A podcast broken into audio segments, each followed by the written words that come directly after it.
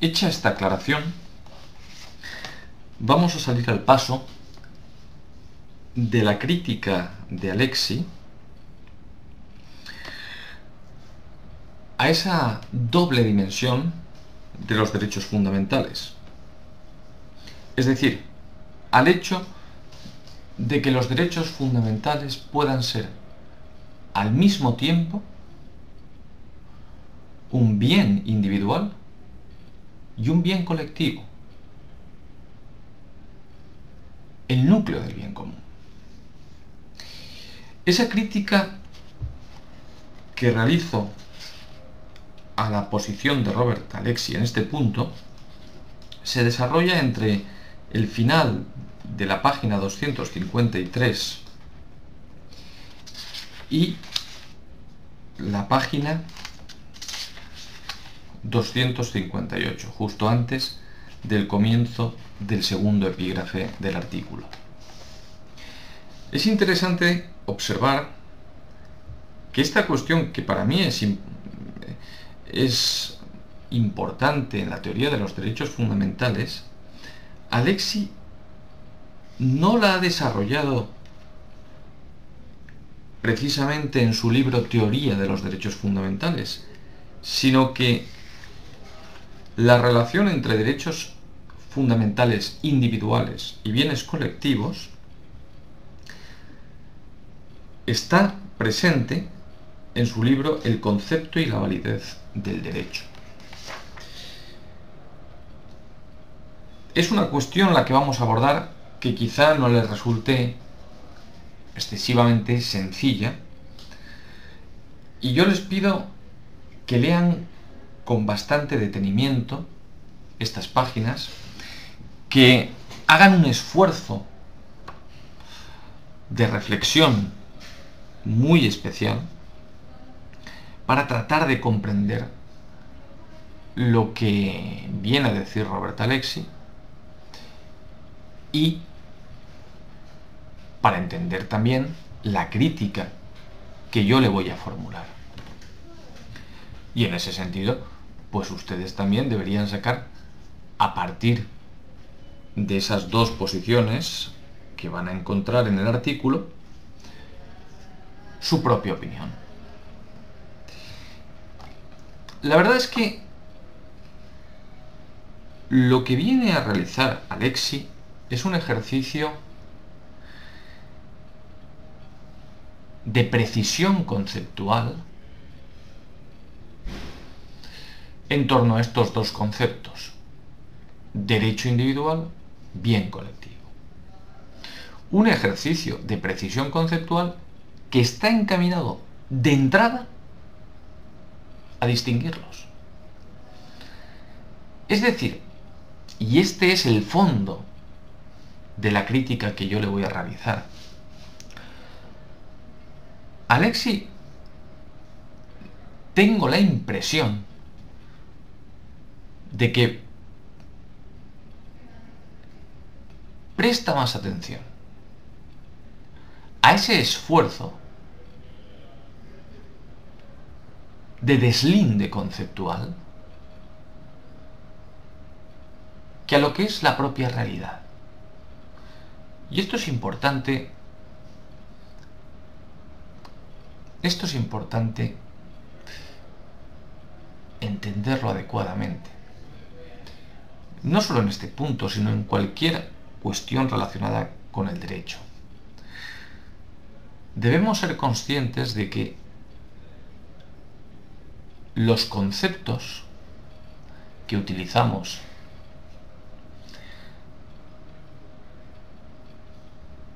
cuando llevamos a cabo cualquier esfuerzo teórico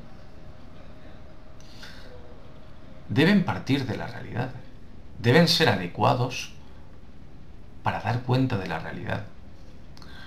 Es cierto que en ocasiones la realidad es algo creado por los seres humanos y en ese sentido los conceptos tienen la capacidad de ser introducidos con mayor creatividad, yo no diría la palabra arbitrariedad, sino con mayor creatividad por parte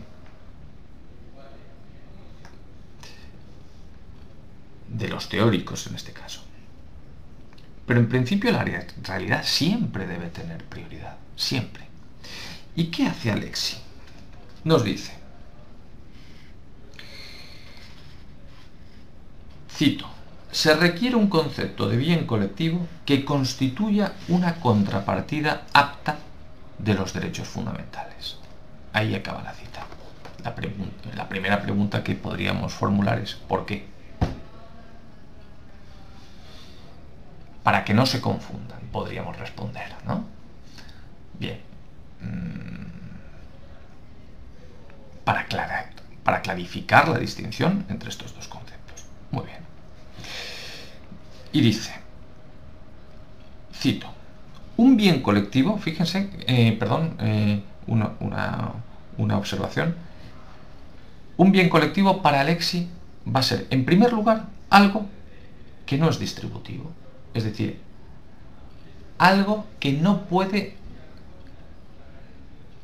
distribuirse entre individuos. Por ejemplo, un parque público no puede o no tiene sentido que se divida en pedacitos y asignemos un pedacito del parque público a cada uno de los vecinos del barrio. Parque público, mm, por su propia naturaleza, no puede ser distribuido en esas partes. Lo normal es que se disfrute por todos los vecinos íntegramente. ¿no? Dicho esto, observemos cómo para Alexi ese carácter no distributivo es una característica esencial de un bien colectivo. ¿Por qué? No lo sabemos. ¿Por qué algo que pueda otorgarse a un individuo no puede ser un bien colectivo. Es algo que Alexi determina arbitrariamente desde mi punto de vista. Él decide que lo colectivo, que un bien colectivo es algo no distributivo. ¿Por qué? Es un punto de partida. Y dice, cito, un bien es un bien colectivo de una clase de individuos cuando conceptualmente, fácticamente o jurídicamente es imposible dividirlo en partes y otorgárselas a los individuos. Cuando tal es el caso, el bien tiene un carácter no distributivo. Los bienes colectivos son bienes no distributivos.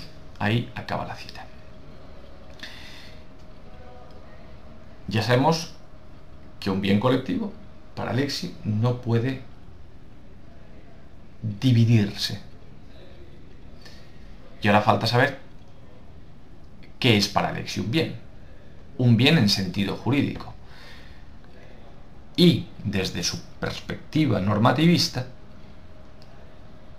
veremos, vamos a ver, cómo un bien es tal si así lo ha establecido una norma. Es decir, si un bien llamado X es algo que una norma ha ordenado alcanzar.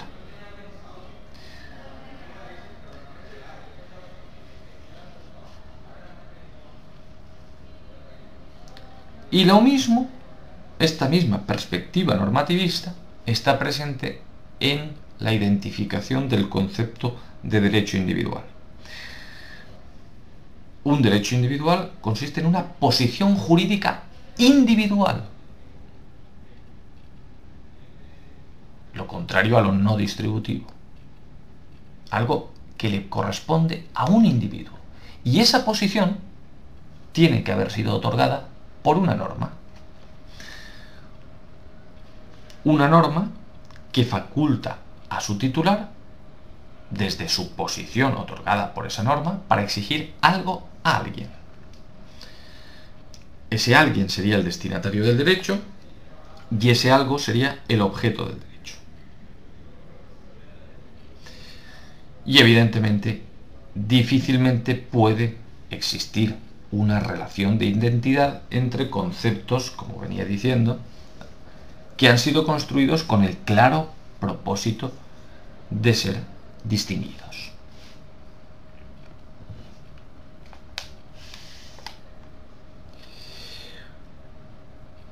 ¿Cuál es la crítica al margen de los apuntes que ya vengo realizando al explicar su posición que se le puede realizar a Lexi?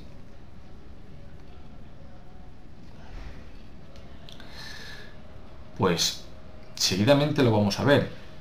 Pero quizás sea interesante reparar en lo que digo en la página 255. Fíjense cómo ahí se recoge un texto extenso de Alexi en el que este autor señala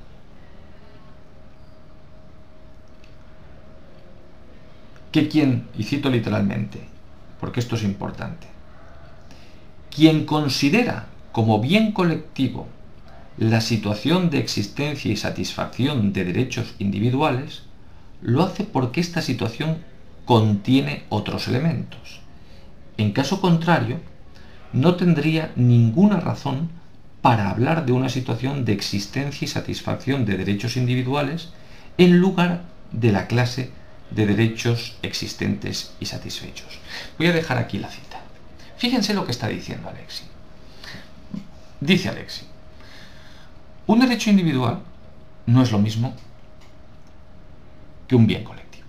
Ahora bien, a lo mejor podríamos considerar como bien colectivo no un derecho individual o varios derechos individuales, sino la situación que se produce cuando aseguramos el respeto y la protección de tales derechos. Pero claro, no es lo mismo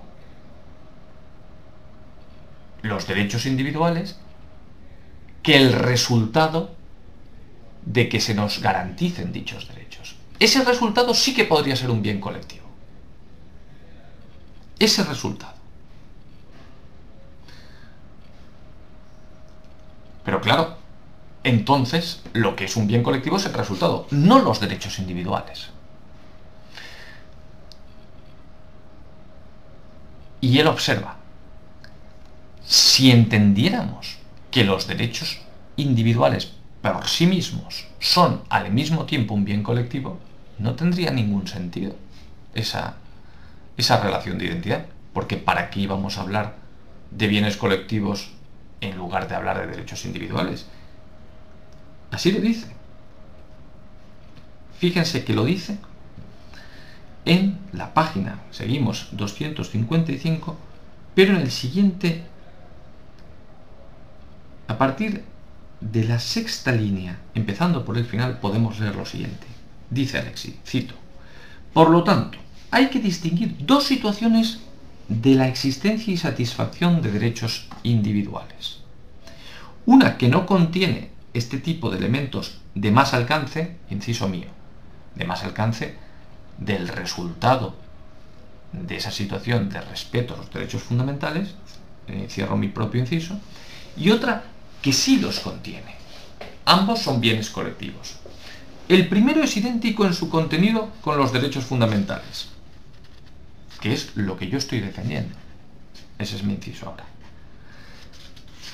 Sigue, sigue Lexi. Pero justamente por ello no es interesante como bien colectivo. El segundo es interesante como bien colectivo, pero en su contenido no es idéntico con los derechos fundamentales. En definitiva, cierro ahí la cita de Alexis. En definitiva,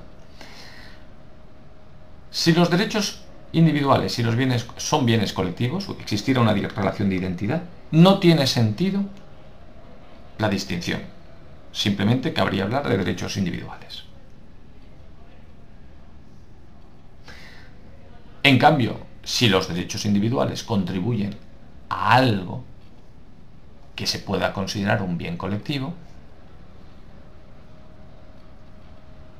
esa realidad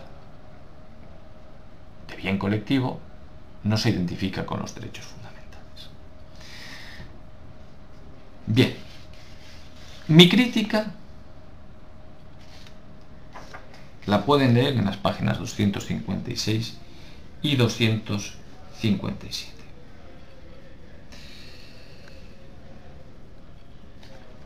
Y se resume en lo que digo en la sexta línea empezando por el final de la página 257. Cito lo que digo en el artículo. La posibilidad de ejercer libremente los derechos fundamentales no es un bien por sus consecuencias, sino que es algo valioso por sí mismo, por cuanto así lo exige la dignidad humana. Y por ello, es perfectamente posible afirmar que un derecho fundamental es un bien para su titular y reconocer su carácter de núcleo del bien común sin establecer una relación de medio fin.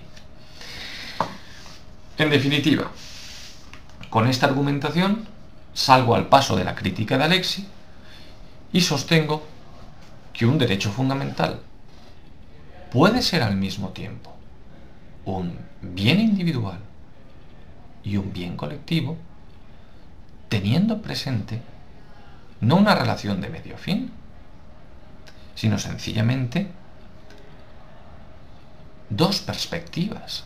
La perspectiva del titular y la perspectiva del conjunto de la comunidad política que ve en esa realización, en esa, eh, en esa realización, en ese bien, mejor dicho, que le corresponde al titular y que puede ejercer, un bien no solo para él, sino para el conjunto.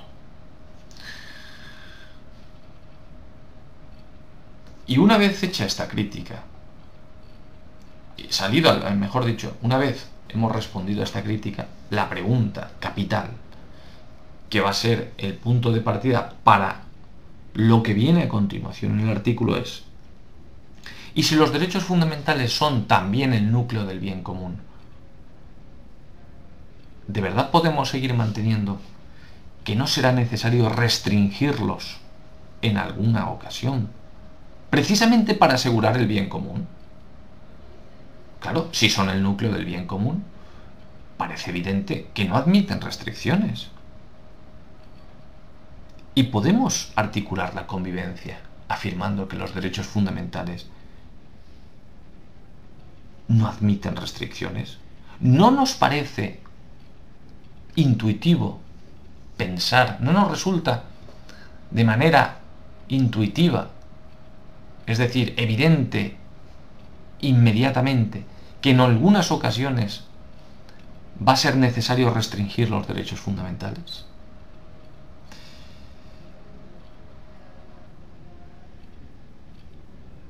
La gran mayoría de la doctrina sostiene que sí, que los derechos fundamentales pueden ser restringidos para preservar no solo otros derechos fundamentales, sino también otros bienes colectivos.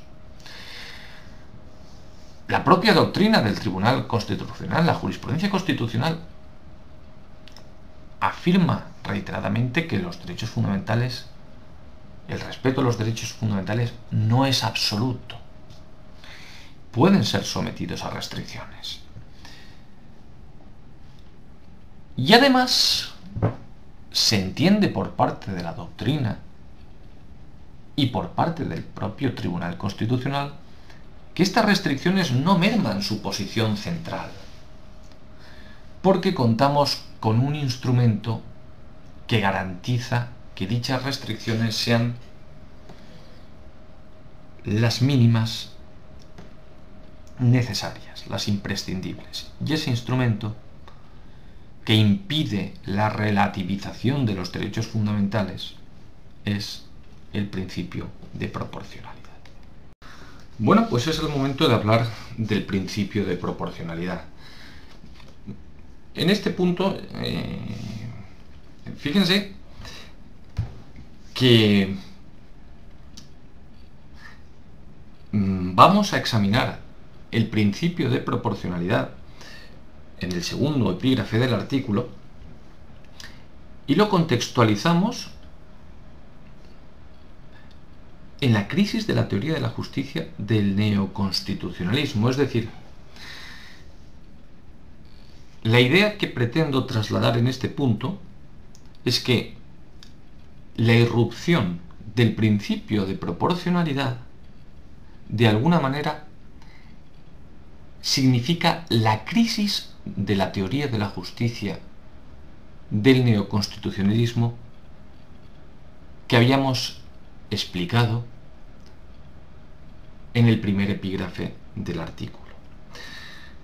Ya sabemos bastante del principio de proporcionalidad porque lo hemos explicado en la lección cuarta de la asignatura al examinar dentro del estudio del neoconstitucionalismo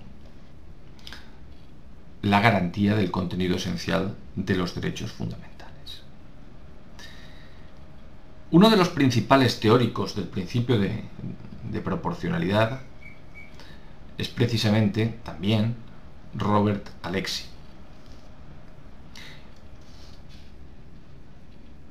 Robert Alexi, en su obra Teoría de los Derechos Fundamentales, realiza una distinción importante entre reglas y principios como dos tipos de normas y sostiene que los principios son mandatos de optimización, es decir, normas que requieren el máximo grado de realización en función de las posibilidades fácticas y jurídicas que contextualizan su ejercicio. Esto significa, como puede fácilmente colegirse de esta manera de entender los principios, que los principios entran normalmente en colisión y para resolver estas colisiones hay que utilizar determinadas técnicas. Y una de esas técnicas sin duda es el principio de proporcionalidad que va a llevar a otorgar una precedencia condicionada a uno de los principios en colisión.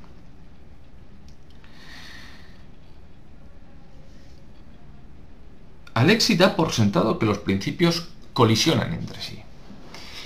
Y en esta colisión, él ve la ocasión necesaria para poner en marcha un proceso argumentativo en el que se expliciten las razones, los argumentos que cabe esgrimir en favor de uno u otro. Aquí es importante darse cuenta como para Alexi, al ser los principios mandatos de optimización, en principio, valga esta expresión, no hay una ordenación jerárquica fijada de antemano entre ellos. Y también apunto, esto parece obvio, pero vamos a decirlo.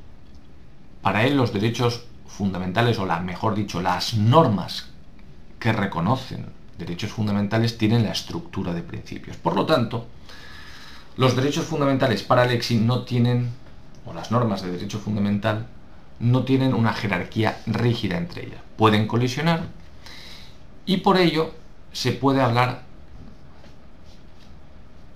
de precedencias prima facie. Es decir, podríamos pensar en todo caso que si una conducta se nos presenta como amparada por un derecho fundamental, prima facie, es decir, a primera vista, merece protección. Pero para saber si va a merecer una protección ya no prima facie, sino definitiva, si dicha conducta va a verse amparada por esa norma de derecho fundamental, habrá de ser puesta en relación ponderada con otra norma de derecho fundamental o con normas que reconocen bienes colectivos con las que en principio parece que entra en colisión. Esta es la idea. Ponderación, precedencias prima facie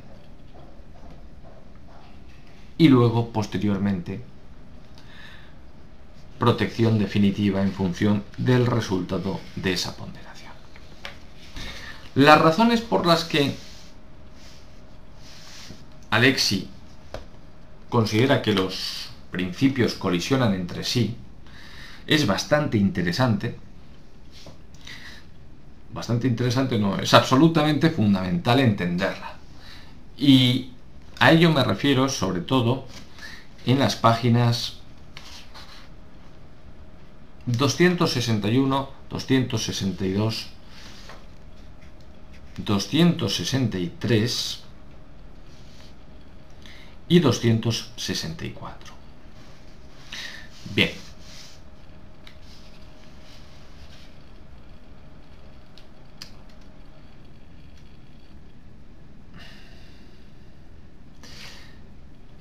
Precisamente en la página 264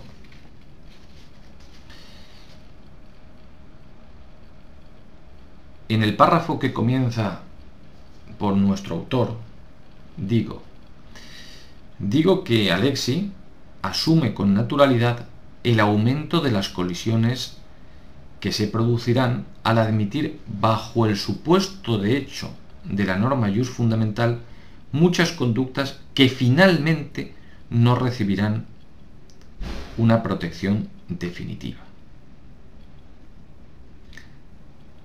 Esto obviamente entraña la posibilidad de sacrificar conductas jus fundamentalmente lícitas para preservar otras normas jus fundamentales o, en su caso, bienes colectivos amparados por normas constitucionales. Pero para él, la restricción de una conducta lícita no entraña mayores problemas. Cito a Lexi. Lo decisivo para la posición del individuo es lo definitivamente protegido. Pero lo definitivamente protegido es todo menos ilimitado.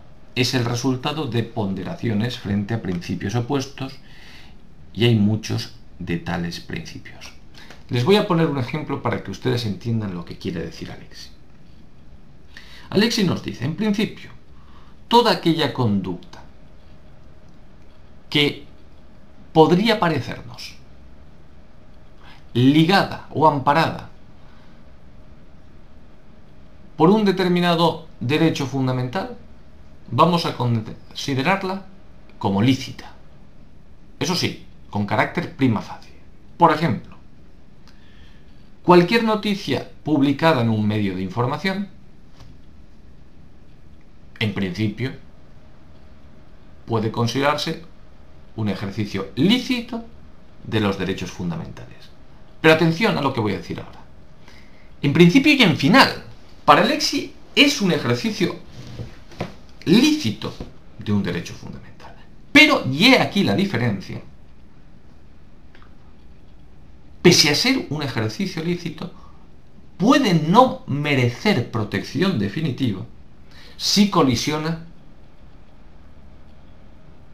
con otro derecho fundamental, con otra norma de derecho fundamental, o bien con una norma que preserva bienes colectivos reconocidos constitucionalmente. Y sigo con el ejemplo. Si un periodista miente escandalosamente ese ejercicio lícito prima facie protegido no será definitivamente protegido en tanto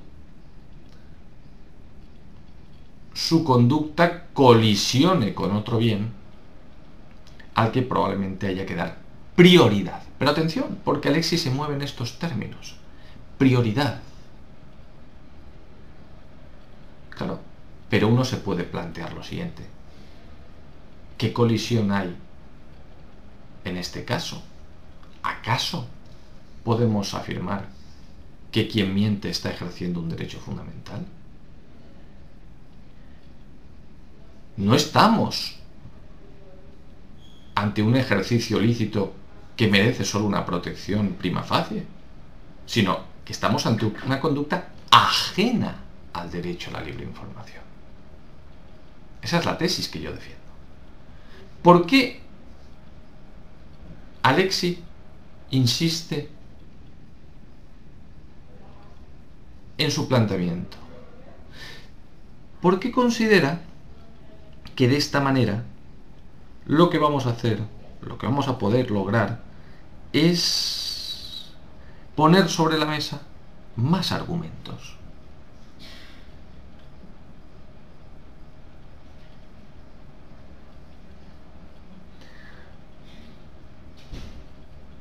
Vamos a poner razones en un sentido o en otro, que pesan en un sentido o en otro.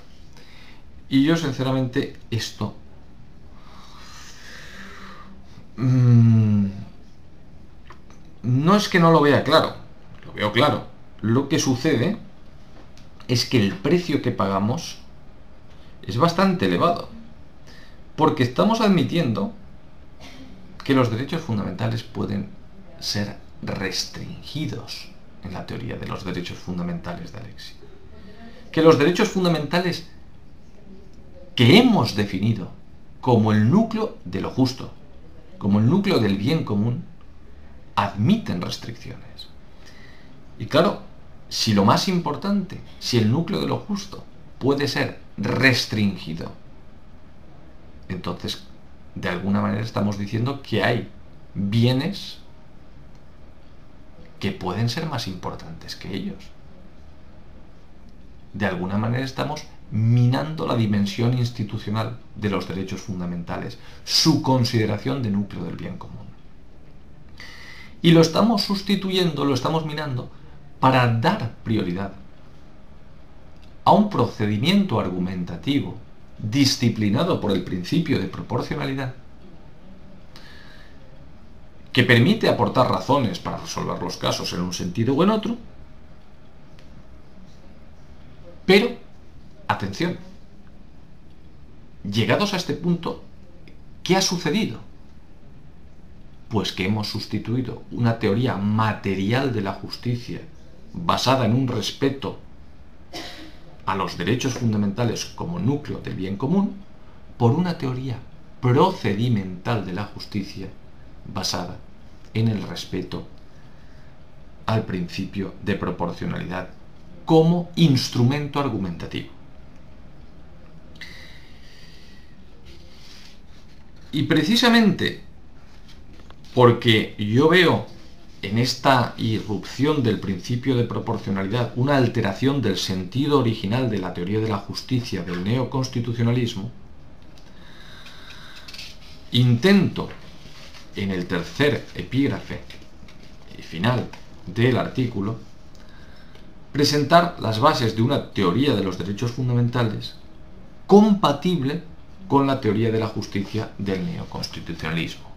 Es decir, presentaré, o pretendo presentar en este, en este epígrafe último, una teoría de los derechos fundamentales que me permita ser coherente con esa afirmación imprescindible para preservar la teoría de la justicia del neoconstitucionalismo, según la cual los derechos fundamentales no admiten restricciones y cuando su ejercicio es legítimo, merece respeto absoluto. Pues vamos a presentar esta teoría de los derechos fundamentales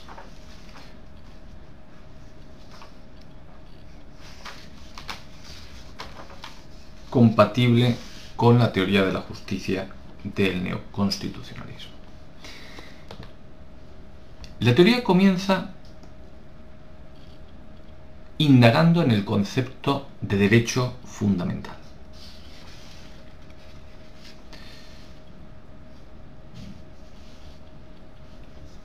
Los derechos fundamentales suelen verse como derechos subjetivos, y los problemas teóricos que plantea el concepto de derecho subjetivo se han trasladado o se pueden trasladar también al concepto de derecho fundamental. ¿Qué significa tener un derecho en sentido subjetivo? Esta cuestión habitualmente aparece caracterizada por quienes opinan, por una parte, que sólo se puede decir que alguien tiene un derecho cuando existe la capacidad,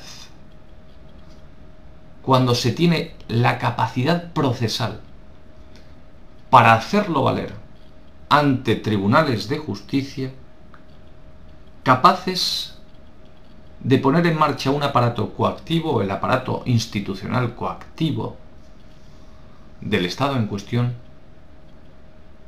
para lograr que esa pretensión que se manifiesta a través de los cauzos procesales sea efectivamente respetada.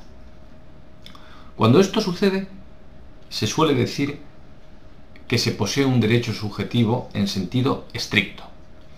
Y cuando esto no sucede, es posible seguir hablando de que se posee un derecho, pero no en un sentido estrictamente jurídico, sino, y esta es una cuestión también polémica, en un sentido moral, podríamos decir.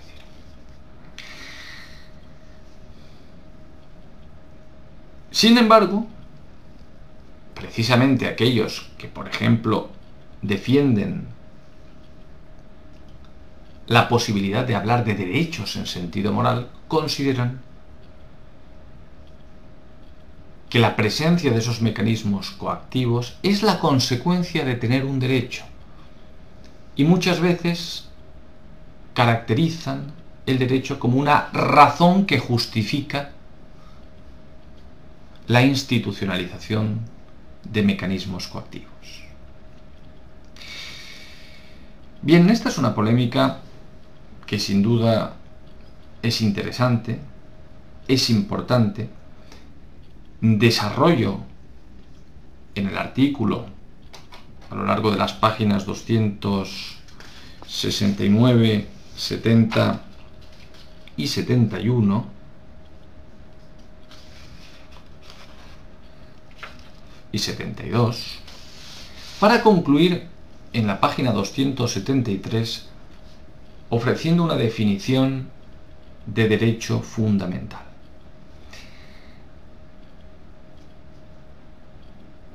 Más que la definición, me gustaría destacar sobre todo, previamente, porque la definición digamos que es una síntesis de algunas cuestiones que se abordan con anterioridad, me gustaría decirles que el planteamiento que aquí desarrollo consiste en sostener que los derechos fundamentales son bienes jurídicos atribuidos, bienes atribuidos o reconocidos y o reconocidos a su titular de tal importancia que ello justifica la institucionalización de mecanismos procesales para hacer valer tales bienes. Lo que se atribuye y o reconoce como derecho fundamental, eso es el derecho fundamental. Y en este sentido, de alguna manera, se puede pensar que existe, o se podría defender, y yo les ruego a ustedes que reflexionen sobre esta cuestión, que existe una conexión entre la manera de entender el derecho fundamental que aquí sostengo y la doctrina clásica de la que hablábamos en la lección segunda. Aquella en la cual el derecho es la cosa justa, aquello atribuido o que le corresponde a cada cual. Bien, ¿y cuál es la definición de derecho fundamental que propongo aquí? Ámbito de la personalidad y o de la actuación humana que la Constitución reconoce como digno de protección y al que otorga, en consecuencia, una protección de alto nivel, consistente al, mismo, eh, consistente al menos en que el respeto de dicho ámbito se configura en un principio básico del ordenamiento, es declarado inmune a la acción de los poderes públicos, especialmente al legislador, y el particular ve reconocida una facultad procesal a que dicho ámbito le sea protegido judicialmente. Reparen en la parte final de la definición. Hubiera existido la tentación de decir y el particular ve, reconocida, reconocido un derecho subjetivo a que dicho ámbito le sea protegido judicialmente. Y en lugar de decir eso, digo facultad procesal. ¿Por qué? Estamos en este punto marcando claramente distancias con aquella concepción que entiende o que equipara el derecho subjetivo a la existencia de una facultad procesal. Si el derecho es lo atribuido, la facultad procesal es la consecuencia de tener un derecho. Y también marcamos distancias con la concepción según la cual el derecho sería la razón por la cual se nos atribuye algo, o se nos reconoce y o se nos reconoce algo. La razón no es el derecho, el derecho es lo atribuido y o lo reconocido. Y eso que se atribuye y o se reconoce lógicamente, se hace por una razón. Pero no hay que confundir, y este es a mi juicio el error que cometen algunos defensores de la teoría de los derechos eh, morales, la razón con el derecho. La razón que justifica el derecho con el derecho. Bien, una vez se ha determinado en qué consiste el derecho fundamental, se está en condiciones de examinar un problema capital, que es en qué consiste su legítimo ejercicio. La tesis que aquí defiendo es que el legítimo ejercicio de un derecho fundamental, disculpen, anterior, anterior, eh, que el legítimo ejercicio de un derecho fundamental exige, en primer lugar, delimitar correctamente el, contenido del derecho en cuestión. Una tarea hermenéutica fundamental, compleja, sobre todo porque el texto constitucional ofrece un margen muy amplio de ambigüedad. Y en ese sentido es fundamental un esfuerzo de índole teleológico por descubrir los perfiles del bien jurídico protegido. Si esta tarea se realiza rigurosamente, es posible darse cuenta de que muchas cuestiones que se plantean como ejercicio de un derecho legítimo, en realidad no son tal. Y por lo tanto, y esto es muy importante,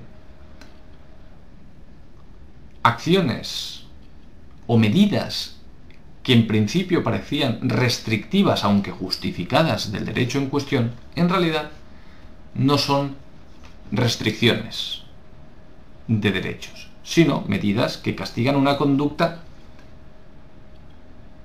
merecedora de reproche,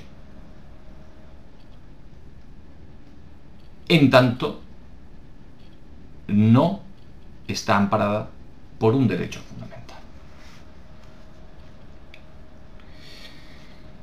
Bien, pero una vez se ha delimitado el contenido del derecho fundamental en cuestión, la tarea de determinar el ejercicio legítimo de un derecho no está concluida.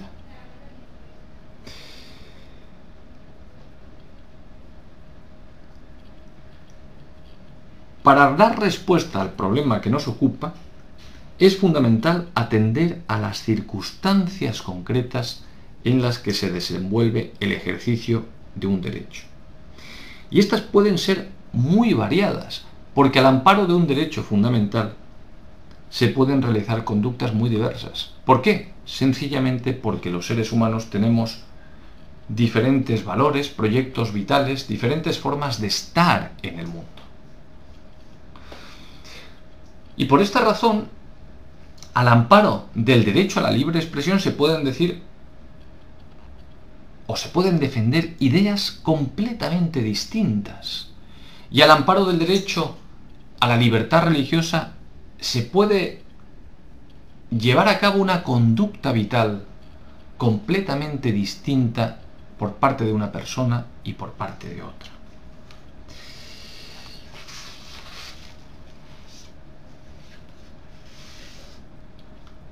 Ahora bien, pese a esa variedad de conductas, hay algo que nos debe llamar la atención. Imaginémonos por un momento en que alguien pretendiera defender un determinado comportamiento como legítimo, diciendo lo siguiente. Aunque el ejercicio de mi derecho es absolutamente incompatible con el normal desarrollo de la vida colectiva, exijo que sea respetado, pues así lo reconoce la Constitución. ¿Qué diríamos cuando alguien argumenta de esta manera?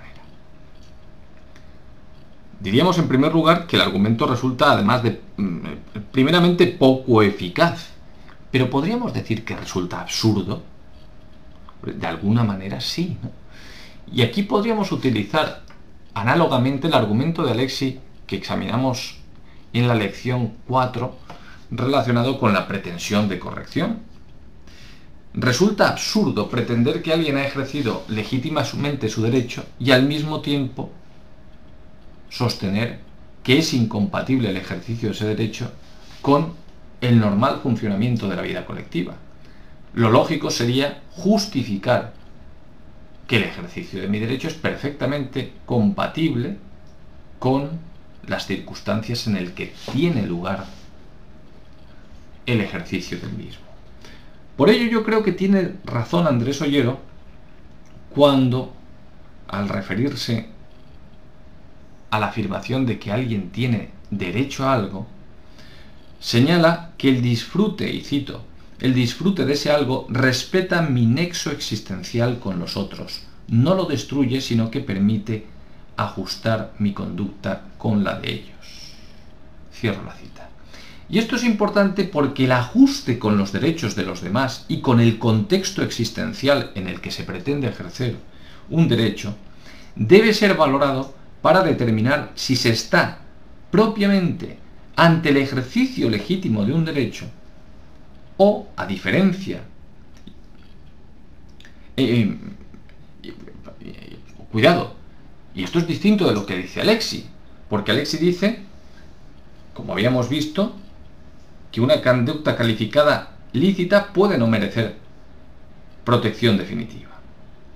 Por lo tanto, la diferencia está en que para nosotros, en este caso para mí, la clave consiste en valorar en qué medida el ejercicio de un derecho fundamental resulta compatible con las exigencias objetivas que surgen del contexto vital en que pretende ejercerse, el cual, por otra parte, debe ser compatible con la Constitución. Y por ello, en estos casos, desde luego se pueden producir situaciones de tensión, pero más que de conflicto, a mi juicio cabe hablar de desajuste, porque lo que hay que valorar es en qué medida un comportamiento se ajusta a ese contexto. Esta es la idea central. Y por ello cuando el ejercicio de un derecho es incompatible con el contexto vital en el que se desarrolla, no cabe hablar de restricción del ejercicio de ese derecho, sino de imposibilidad fáctica de ejercicio. Esta es la idea central. Esta idea se desarrolla en las páginas 276, 77, hasta el final del artículo. Yo les pido que reflexionen sobre ella porque el debate se tiene, en este punto, se tiene que efectuar de manera presencial. Aquí lo que acabo de hacer es ofrecerle los puntos de comentario más interesantes desde mi punto de vista de cara a la discusión presencial de este artículo.